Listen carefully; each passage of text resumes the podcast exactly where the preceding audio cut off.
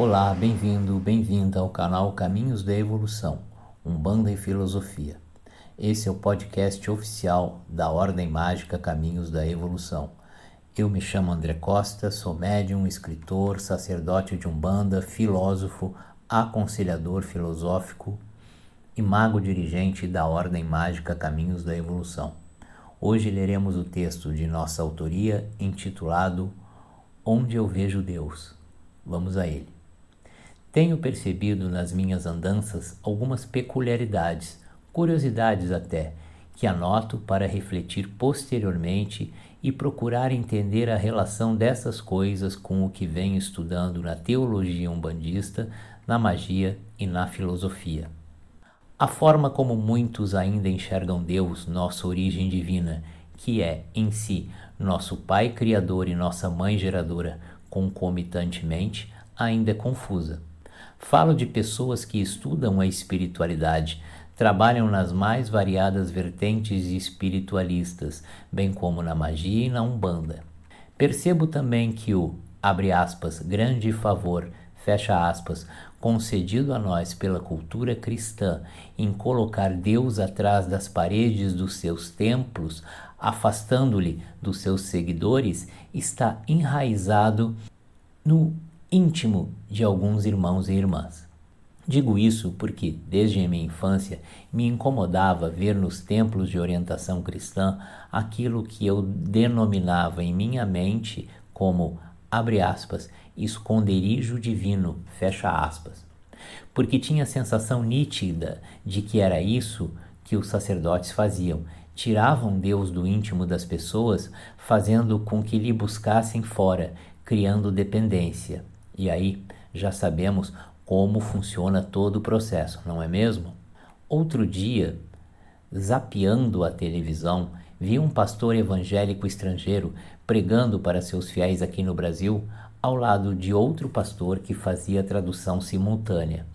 E até gostei da sinceridade dele, pois foi claro e disse em bom inglês, simultaneamente traduzido para o português, algo mais ou menos assim. Há muitos por aí pregando que Deus está dentro de nós, mas ele não está, não se apresenta dessa forma. Está fora e é a nossa salvação. Ao fundo havia uma imagem de Jesus Cristo. Ficou bem claro que a intenção daquele sacerdote era fazer com que os seus fiéis buscassem na sua igreja, na sua pregação, a Deus. Sabe o que mais aprecio na nossa religião, a Umbanda? Ela não cobra, está baseada no amor se você for a um templo umbandista beneficiar-se, der as costas e nunca mais voltar, com certeza aquele sacerdote ou sacerdotisa ou médium que serviu de ponte entre você e o lado divino da criação sorrirá, satisfeito ou satisfeita, sempre que lembrar de você. Caso este sacerdote, sacerdotisa ou médium haja de forma contrária à aqui descrita, tenhamos certeza, está contrariando os propósitos determinados pela lei de Umbanda. Mas voltando ao que move esse texto, tenho observado com muita atenção e curiosidade as várias definições de Deus. E se tenho feito isso com relação aos irmãos e irmãs que seguem outras doutrinas religiosas, tenho feito também com alguns ou algumas que seguem a mesma que sigo e tantos ou tantas outras pessoas que, se não são umbandistas, são espiritualizados ou espiritualizadas, espiritualistas e até trabalham espiritualmente na prática da caridade e do esclarecimento acerca do que é divino. Deus está em tudo e em todos. Creio que este seja um ponto comum para quem a este texto chegou.